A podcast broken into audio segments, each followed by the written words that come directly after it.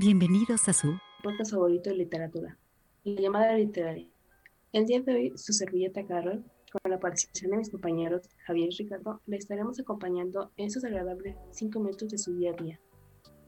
En el episodio de hoy nos aventuraremos con el tema la soledad, un tema que en estos últimos tiempos no se ha tomado tan en serio como debería. Y para ello usaremos la historia La señorita Bill de Catherine Mansfield. Esta historia gira alrededor de una dama, la cual tiene una curiosa costumbre en la que cada tarde de domingo gusta de ir al parque donde se sentará a ver y oír a las personas que pasan, adentrándose de esta forma en la vida de otra persona desde su propio asiento. Ahora, cuéntenme compañeros, ¿qué opinan de la historia? Muy bien, Carol. En mi opinión, La señorita Abril es una historia que retrata a una mujer solitaria que gracias a lo que describe la narración podemos deducir que ella se nota ingenua ante su situación de soledad. ¿Y tú, compañero Ricardo, qué opinas? Yo sinceramente pienso que la protagonista es consciente de su situación solitaria, pero tras ir cada domingo al parque se acostumbró a seguir una rutina que le ayudaría a olvidarse por un momento de su desdichada vida. Qué interesante perspectiva. Creo, compañeros, que ambos puntos de vista parecen dos lados de la misma moneda.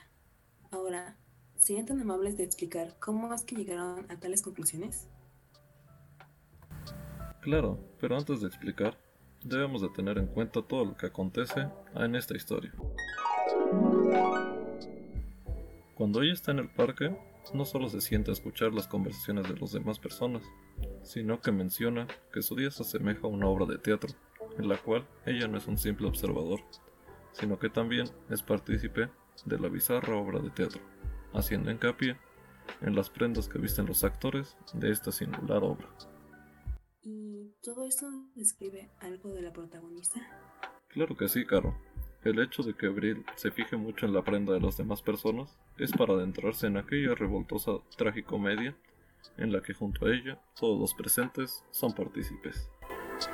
Creo que en esta parte de la historia coincido contigo, pero de igual manera pienso que Abril trata de encajar o apegarse a las personas que están en el parque.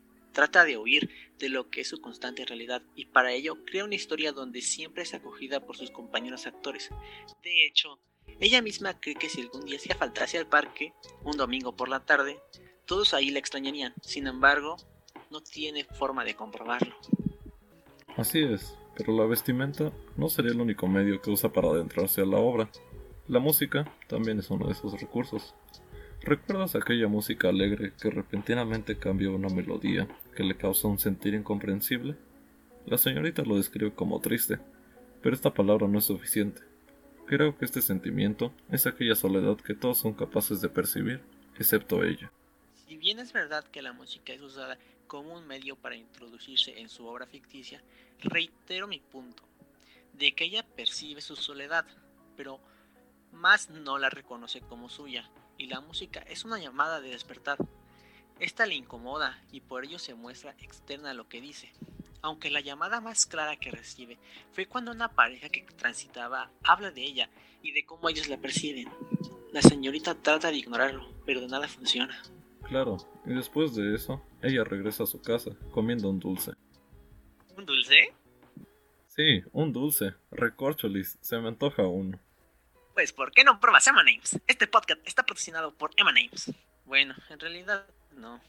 Pero este chocolate en forma de luneta no solo es para aquellos momentos en los que quieres algo dulce y no tienes nada en tu cocina porque eres pobre, sino que también son ideales para entrenar a tus sobrinos indeseados que vienen de visita el fin de semana. Así que llame ya al número que no aparece en pantalla.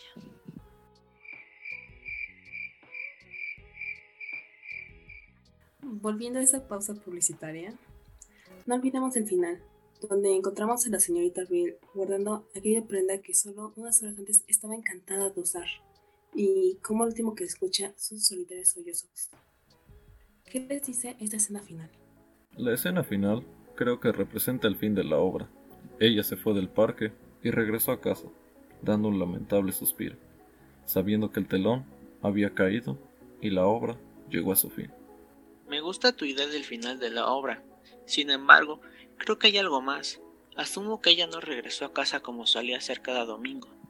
Esta vez regresó desanimada por las palabras de aquella cruel pareja. El sollozo final me indica que ella supo en ese momento que la obra no solo había culminado, sino que el teatro había cerrado. Las palabras de aquella pareja fueron el golpe que terminó por romper toda aquella fantasía de pertenencia. Bueno, con eso damos por concluido este capítulo. Muchas gracias compañeros por acompañarnos eh, a lo largo de este capítulo. Gracias a ti, Carol, por permitirnos este espacio para hablar de un tema tan interesante. Recuerden tomar agüita y ojalá nos volvamos a escuchar.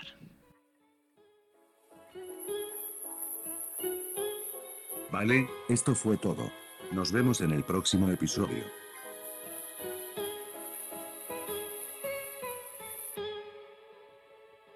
Este programa es público, ajeno a cualquier partido político. Era prohibido el uso para fines distintos a los establecidos en el programa.